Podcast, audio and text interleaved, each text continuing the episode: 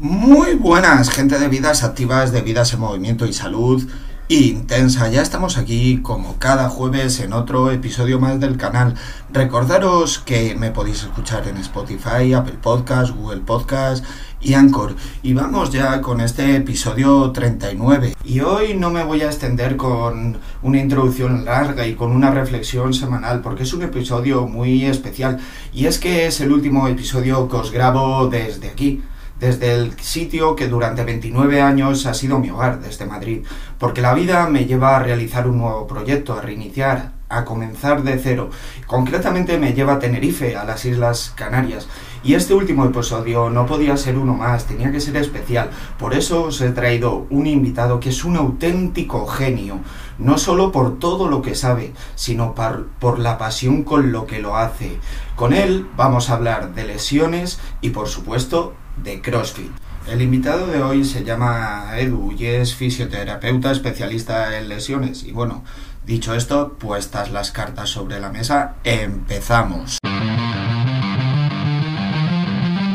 Bueno, ya estamos aquí con Eduardo Martín, especialista fisioterapeuta en lesiones, eh, dueño de la clínica Orígenes. Origen Kinesis. Origen Kinesis. Y eh, he seleccionado a esta persona porque ya que vamos a hablar de un tema de lesiones y yo no soy ni mucho menos un experto, eh, creo que lo mejor es que lo haga él, que además de ser especialista, estar formadísimo, le apasiona el tema del que habla. Eh, lo primero, preguntarte, ¿estás cómodo? Sí, sí, estoy comodísimo contigo. Vale, estupendo. Porque es que ponerse delante de un micro no siempre es fácil, aunque bueno, tú estás ya bastante acostumbrado. De hecho, mmm, tienes un montón de seguidores en Instagram, publicas a diario, eres una persona que está con, eh, acostumbrada a, comunicar. Y mejor que presentarte, te presentas tú, dinos quién eres, qué te lleva aquí a este podcast y cuáles son tus proyectos. Sí, Iván, pues eh, primero de todo agradecerte eh, la confianza que hayas venido aquí a grabar. Y yo soy Eduardo, fisioterapeuta eh, eh, eminentemente clínico, aunque también he hecho mis pinitos en la investigación con un, con un máster oficial y que me gustaría quizá en un futuro, ¿por qué no?, eh, llevar a cabo una tesis doctoral, pero bueno, lo dejaríamos para más adelante.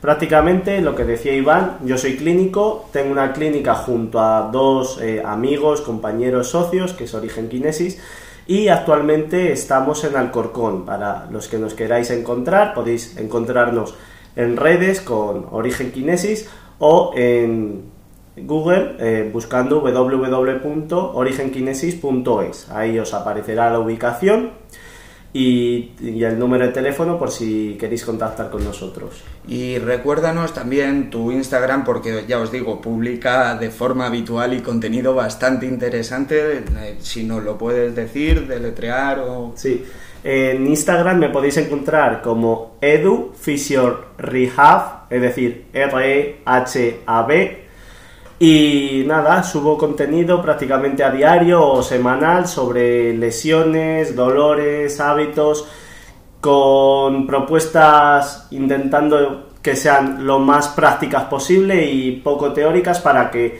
os puedan ser útiles en vuestro día a día. Bueno, yo os digo que consumo bastante su contenido y que es un apasionado del ligamento cruzado anterior. O sea, eso subo un montón de contenido y es muy, muy útil e interesante. Eh, pues creo que lo primero es aclarar qué es el concepto de lesión, porque no tenemos muchas veces claro qué tipo de lesión o qué es exactamente una lesión. Para mí, una lesión es cualquier anomalía o patología eh, en nuestra anatomía, en la morfología, que nos impide realizar el movimiento o cualquier movimiento de forma natural y sin dolor. Eso es muy importante porque igual realizo el movimiento de forma natural, de forma anatómica, pero tengo dolor, entonces hay una lesión. Pero quiero saber tu definición o qué entiendes tú. Sí, eh, y una lesión, eh, no sé qué definición le podríamos poner, lo que sí que está claro es que nuestros tejidos, nuestro sistema tiene una capacidad de adaptación a determinados estímulos, pongamos eh, yo hago una sesión de pesas, provoco eh, un ligero daño que me produce luego cuando descanso una adaptación, pues una lesión ocurre cuando superamos ese eh, campo que tenemos de adaptación, es decir, superamos esa barrera fisiológica que nos lleva a un estado de desadaptación de los tejidos o de la pérdida de la alostasis dinámica, es decir, de ese equilibrio dinámico que tiene nuestro cuerpo, que siempre tiende a la normalidad, eh, sobrepasamos esas capacidades y nos lleva a, la disfunción. O sea, por así recapitular, una lesión al final es una disfunción ya sea en, en un patrón de movimiento, en cualquier bueno, en cualquier acción que realicemos que no se pueda realizar, como has dicho tú, de, de forma, bueno, de forma natural, digamos, que hay cualquier disfunción, creo que es la palabra. Eh, vamos a primero a clasificar las lesiones según su duración. Eh, esto se lo pregunto directamente a él porque evidentemente no es lo mismo una rotura de fibras que una rotura del ligamento cruzado anterior. Son diferentes grados de, lesión. Así que clasifícamelas un poco, ¿cómo las clasificas tú concretamente? Vale, lo primero que tenemos que entender eh, cuando abordamos una lesión es eh, que el ser humano no es, un eh, no es un sistema lineal. ¿A qué me refiero con un sistema lineal? no es predecible. Es decir, antes sí que pensábamos y nos basábamos mucho en el tiempo de curación de los tejidos. Sin embargo, el tiempo de curación de los tejidos solo es un factor que depende de esa lesión. Nosotros tenemos, eh, a la hora de abordar una lesión, tiempo de curación de los tejidos que no va a ser igual en cualquier tejido. Por ejemplo, lo que decías tú, una rotura de fibras, el músculo es un tejido profundamente inervado, con alta densidad celular, que llegan muchos vasos, por lo que recupera muy rápido una lesión. En 4 o 6 semanas debería estar recuperado. Sin embargo, un tendón, por ejemplo, cuyo metabolismo es mucho más lento, pues podríamos irnos como por la fase biológica entre 3 y 12 meses. Y por ejemplo, un disco intervertebral, quien no ha tenido un dolor discogénico por rotura del anillo fibrilar, lo típico que te quedas anclado eh, levantando un peso muerto, te pasas unos días, que eso en CrossFit es súper habitual, pues un daño, por ejemplo, en el disco intervertebral podría durar desde los 3 meses a los 24 meses, para que veamos la diferencia de eh, adaptación de los tejidos y de tiempo de curación. Y si a eso además le, le sumamos factores psicológicos y sociales que también van a influir en esa lesión, pues es lo que, lo que llamamos, lo que definimos ahora como un sistema dinámico complejo, que no depende de un patrón lineal, sino que depende de muchos factores que interactúan entre sí y son los que van a determinar el tiempo de recuperación. Vale, volvemos a recapitular. Entonces, lo que va a determinar el tiempo de curación primero es la fisiología del tejido y luego los patrones ambientales, sociales y eso pues va a eh, depender mucho de la persona que se haya hecho la lesión y bueno, también creo personalmente que depende del estado de forma de la persona que se haya lesionado. Si tienes un mejor estado de forma, hombre, nunca es garantía de nada, pero yo creo que es la mejor forma de prevenir una lesión y luego una vez que la tienes de poder recuperarla de mejor manera. Vale, eh, ahora me gustaría que explicaras los pasos que sigues tú en, una lesión desde que el momento que se produce, que, que además es que cuando te lesionas lo sabes, dices, uy, aquí, aquí hay algo raro, aquí la hemos liado, pero bien. Pues desde ese momento hasta que dices, vale, ya puedo hacer la actividad que hacía con normalidad. ¿Cuáles son esas fases? Supongo que son variables, dependiendo de la lesión, serán muy variables, pero más o menos, ¿qué estructura seguirías tú en esa recuperación? Vale, cuando tenemos una lesión, eh, al principio, la fase biológica de curación del tejido es lo que más vamos a tener que respetar. ¿Qué fases predominan en esa recuperación? Pues al principio hay una fase inflamatoria de 0 a 7 días en un tejido, eh, luego sería una fase proliferativa donde es una mezcla en la que siga habiendo un poquito de inflamación, pero ya empieza a liberarse ese colágeno que nos empieza a recuperar y por último sería una fase de remodelado que es cuando ya le podemos meter un estímulo mecánico más potente que genere esa adaptación de los tejidos y que va a ser la mejor forma de prevenir esa lesión. Yo la eh, esa relesión yo las lesiones, eh, según la evidencia actual, eh, lo más importante es que cuando nos hacemos una lesión no quedarnos parados, ¿vale? No reposo absoluto, siempre se puede hacer algo. Esto es muy, muy interesante porque rompe con todos los esquemas que se han tenido durante tantos años de, no, un esguince lo escayolamos, inmovilización total. No, creo que eso ya actualmente está bastante desfasado.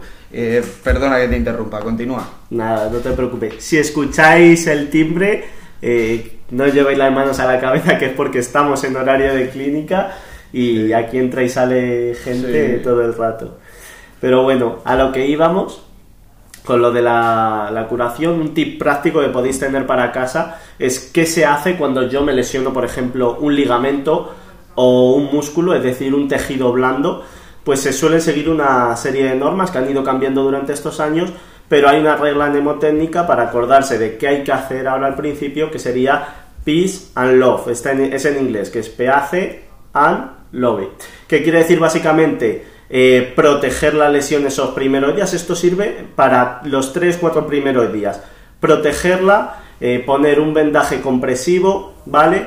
Mantener la, extremidad elevada el máximo tiempo posible, eh, ir cargando poco a poco, optimal loading, es decir, intentar ir cargando poco a poco eh, esa región y luego meter también ejercicio cardiovascular de bajo impacto, ¿vale? Para aumentar esa vascularización.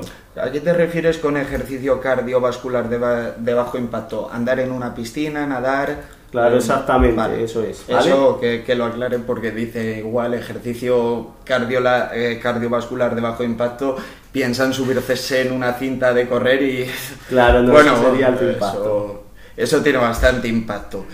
Eh, bueno, una vez aclaradas estas fases, me gustaría saber cómo vamos a ser más claros, más gráficos y a poner un ejemplo, ya que hablamos del ligamento cruzado anterior, ¿cómo estructurarías tú una lesión de una persona que en CrossFit haciendo eh, un back squat se lesiona el ligamento cruzado anterior? ¿Cómo la recuperarías hasta que vuelva a hacer una sentadilla con rango completo y pesada? Quizá no tan pesada como al principio porque las ganancias de la fuerza máxima puede pasar mucho, mucho tiempo, pero sí hasta, hasta que hace una sentadilla que digamos es pesada y completa. Vale, ahí en una sentadilla profunda pongamos un caso más, eh, más realista, ¿vale? Porque el ligamento cruzado anterior suele lesionarse más por contacto directo o mecanismos a alta velocidad, rotación como el fútbol. Ahí en una sentadilla profunda sí, claro. Algo muy común que puede ser es un daño en el menisco en la fase más ah. profunda, pues podría ser y incluye, es parecido a la recuperación. Pues tenemos el daño en el menisco, lo primero que tenemos que hacer es eh, una buena exploración. Si se ha roto el menisco, lo más seguro es que los días posteriores se le inflame mucho la rodilla y durante esa inflamación vamos a dejar eh, un tiempo hasta que se desinflame un poquito, ¿vale? Le podemos ir movilizando de forma pasiva, eh, en rango no doloroso y una vez que ya no está tan inflamada, con alguna prueba de imagen, podemos ver eh, el grado de lesión.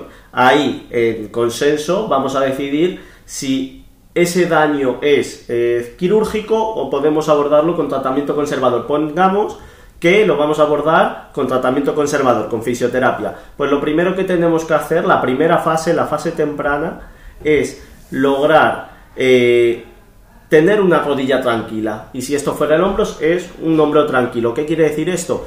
Pues una rodilla que tengamos el rango de movimiento completo, sin nada de dolor, una rodilla que no tenga derrame y una rodilla en la que la contracción muscular sea eh, óptima, que sea, podamos activarla. Porque después de este tipo de lesiones es muy común lo que llamamos inhibición muscular. Es decir, para protegerse del daño articular que hace nuestro cuerpo, inhibe la musculatura que se inserta en la articulación, que esto ocurre también en un esguince de tobillo. Por ejemplo, inhibe la musculatura que lo rodea para decir, oye, no me muevas para no dañarme. Pues poco a poco nosotros con ejercicios de activación muscular analíticos, pues les vamos a ir trabajando y vamos a ir movilizando. Algo importante también, que tú seguro que habrás hablado muchísimo eh, en este podcast junto con nutricionistas, etcétera, pues sería tener un buen entorno eh, nutricional, alimenticio, ¿vale? Un buen descanso para controlar ese derrame, ¿vale? Entonces, una vez que ya tenemos esa rodilla tranquila, que hemos superado esa primera fase temprana, lo que vamos a ir introduciendo es ejercicio de fuerza progresivo, es decir, ya podemos cargar la rodilla más fuerte. La vamos a ir eh, siguiendo, pues, guías de, práctica clínica, eh, sabiendo cómo funcionan las adaptaciones, las adaptaciones musculares, eh, vamos a prescribir un programa de fuerza, ¿vale? Y vamos a conseguir una adaptación de esos tejidos. Una vez que hayamos pasado ese periodo de fortalecimiento, todo esto combinado podemos utilizar técnicas de camilla, de fisioterapia, de terapia manual, terapia invasiva para ir controlando esos síntomas, terapia de frío, etcétera. Es decir, todo ese tipo de terapias analgésicas ya tenemos la rodilla fuerte, tenemos la musculatura que está fuerte. Aquí se comete uno de los grandes errores que es el eh, ponerse directamente sin superar ningún test a volver al deporte. Lo que deberíamos realizar es superar una batería de test. ¿Cuáles pueden ser en este del menisco? Por ejemplo, pues eh, controlar el valgo dinámico en una subida lateral a cajón, eh, la estabilidad unilateral de la rodilla. Eh, antes de ponernos a hacer 20.000 saltos a cajón en CrossFit, pues aprender a hacer pliometría con deceleraciones, con distintos tipos de trabajo ya más a alta velocidad. Y una vez que superemos esos test, que le pasemos un cuestionario de preparación psicológica, porque somos un sistema complejo que ya no solo depende del menisco, sino que también depende de cómo me vea yo a mí mismo para volver al deporte. Cuando tengamos todo eso superado ya puedo volver al deporte. Realmente es fantástico lo que has contado y lo de la batería de test me parece la hostia porque es que mucha gente sale de un proceso de lesión y directamente llega al box de CrossFit, ala, pum, kilos, pesos, sin haberse testeado, o empieza a saltar al, al cajón y ¿qué ocurre? Pues que la lesión vuelve, vuelve a, recaer, es, eh, es de sentido común, ¿no? Es lógico que antes de volver a hacer lo que estaba haciendo, me pruebe y me pruebe de forma progresiva.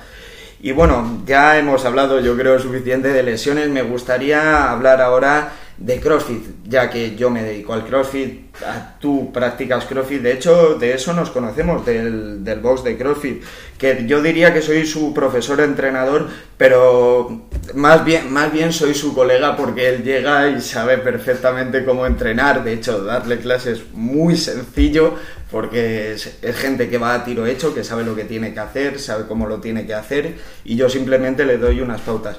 Bueno, ¿qué opinas tú del CrossFit como disciplina? Porque la gente asocia CrossFit a lesión, y yo creo que no, que hay deportes que son mucho peor y, está genial visto. El fútbol es la máquina de las lesiones. Eh, lo primero, agradecer eh, que es mi entrenador y que le voy a echar mucho de menos porque se me va y, lo hablo con mi compañero y le vamos a echar mucho de menos porque Iván es un profesor que está muy encima tuyo, que te motiva mucho, que si tienes algún tip técnico, que siempre es bueno que alguien te esté supervisando y que te dé feedback y eso es algo que se agradece mucho, así que eh, dejar claro eso antes. Y respecto a las lesiones en CrossFit, eh, eso más que dar opinión, yo me iría a estudios de incidencia, de prevalencia de lesiones, y lo que dice Iván, el CrossFit ni mucho menos es de los deportes más lesivos. Mismamente, seguramente el fútbol sea un deporte más lesivo y lo practica mucha más gente. Sí, hay estudios que establecen número de lesiones por cada mil horas trabajadas y te das cuenta que el CrossFit y, eh, es, bastante bajo, que hay deportes bueno, en general la musculación, el trabajo de musculación tiene un índice de lesión muy bajo por cada mil horas eh, practicadas y deportes, pues evidentemente el judo y las artes marciales pues se llevan la palma en estos, en estos estudios, porque claro, es que son deportes de muchísimo contacto. Bueno, eh, cuéntame, ¿qué te llevó a ti a practicar CrossFit? Pues a mí me... Yo siempre he tenido la, el run run este de, del CrossFit porque yo cuando era chaval pues me gustaba hacer atletismo, eh, deporte de fondo, aeróbico y luego pues me dio por el deporte de la fuerza y entré en el gimnasio y lo fui combinando. Entonces, por mi característica de deportista de, atletismo, de fondo, con una buena base aeróbica y además al meter la fuerza, el ver eh, a los atletas en los CrossFit Games andando con las manos, haciendo movimientos olímpicos, subiendo la cuerda, me parecía muy espectacular y el ver a una persona como el atleta completo es algo que me llamaba mucho la atención y es lo que me llevó a, es que al final el CrossFit es eso. Quizás no somos especialistas en ninguna disciplina, no somos grandes alterófilos, no somos ni mucho menos gimnastas, pero sabemos andar haciendo el pino, sabemos hacer una cargada. Al final es muy completo y sobre todo yo creo que el entrenamiento metabólico, el entrenamiento cardiovascular está genial, pero siempre hay que trabajar la fuerza. Yo creo que la fuerza es la cualidad física básica de la que deriva todo. Porque al final tú planteate la velocidad. La velocidad al final es la fuerza aplicada de forma rápida. Eh, es muy importante y el CrossFit tiene ese trabajo de fuerza, lo que yo creo que lo hace un ejercicio muy completo. Bueno, y en esta semana se aproximan los Open. Eh, ¿Cómo los ves tú? ¿Cómo vas a hacerlo? ¿Vas a competir? Sí, pues el viernes eh, creo que es el 22.2, ya me he apuntado y vamos a ver qué tal sale. De momento el año, hice en mi casa el otro día porque no se necesitaba mucho material el del año pasado y, casi me muero. Así que va a ser 21.1, el de la comba y, los y los wall walls. Super personas. Sí, la verdad es que se, se estuvo bien. Pues nada, yo desearte mucha suerte en el Open y que en el boss, que por desgracia lo voy a tener que dejar porque empiezo un nuevo proyecto de vida, que os vaya todo fenomenal, agradecerte, no sabes lo que te puedo agradecer que estés explicando con la claridad que has explicado. Y por último te voy a preguntar que si tienes que recomendar un nuevo hábito de vida, algo que la gente incorpore a su vida, unas, unas pautas de vida, eh, ¿qué recomendarías? Pues es una pregunta difícil porque... Sí, la vi en el podcast de Fitman Power, que él lo vio en Sigma Nutrition, que es un podcast en inglés bastante bueno. ¿Qué, un hábito que se te ocurra que digas, va, esto lo tiene que implementar sí o sí la gente a su vida. Pues sobre todo el siendo fisioterapeuta, que voy a decir, el hábito de movernos, de buscar eh, alternativas de movimiento, eh, todo lo que podamos va a representar a largo plazo salud y no centrarnos tanto en buscar la perfección, en buscar la rutina perfecta, sino cada uno en su contexto va a tener su vida y buscar, aunque sea huecos de 5, 10 minutos, no sabéis eh, el efecto en salud que puede tener a largo plazo, el hacer todo lo que podamos, eh, pero sin obsesionarnos y intentando mantenerlo a largo plazo. Claro, es que al final tenemos que adaptar el ejercicio físico, el movimiento nuestra vida como exactamente igual que digo de la dieta, la dieta se tiene que ajustar en nuestra vida y no todo es blanco-negro. Pues si no tengo dos horas para entrenar en una sala de musculación, igual un hit, un entrenamiento en circuito de 15 minutos es suficiente, pero siempre es mejor hacer algo que no hacer, eso hay que tenerlo claro. Y bueno, creo que hasta aquí eh, ya hemos terminado, darte las gracias. ¿Quieres aportar alguna cosa más? Sí, eh, algo que no me quiero ir sin, no me quiero ir antes de, decirlo es que algo a lo que se atribuye mucho al CrossFit es que tiene muchos movimientos lesivos. Si sabemos que somos sistemas complejos, adaptativos, fuertes, resilientes, eh, lo de eh, los movimientos lesivos es algo que, que, no tiene sentido, que no, no tiene ningún tipo de evidencia ni funciona así. ¿vale? Lo que sí que funciona es el que no podemos pasar de 0 a 100 muy rápido, pero que si nos vamos adaptando poco a poco y en nuestro box nos lo programan bien eh, ese entrenamiento, eh, podemos hacer mucho más allá de lo que, nos de, lo que creemos sin llegar a lesionarnos. Bueno, brutal este último mensaje. ¿Recuerda el nombre de tu clínica? Sí, eh, la clínica es Origen Kinesis. Y está en, en Alcorcón. Eh, si necesitáis un fisio de calidad, yo digo, este tío no solo es una enciclopedia andante, sino que encima la pasión a lo que hace. Y eso, al final, la pasión es garantía de buen trabajo.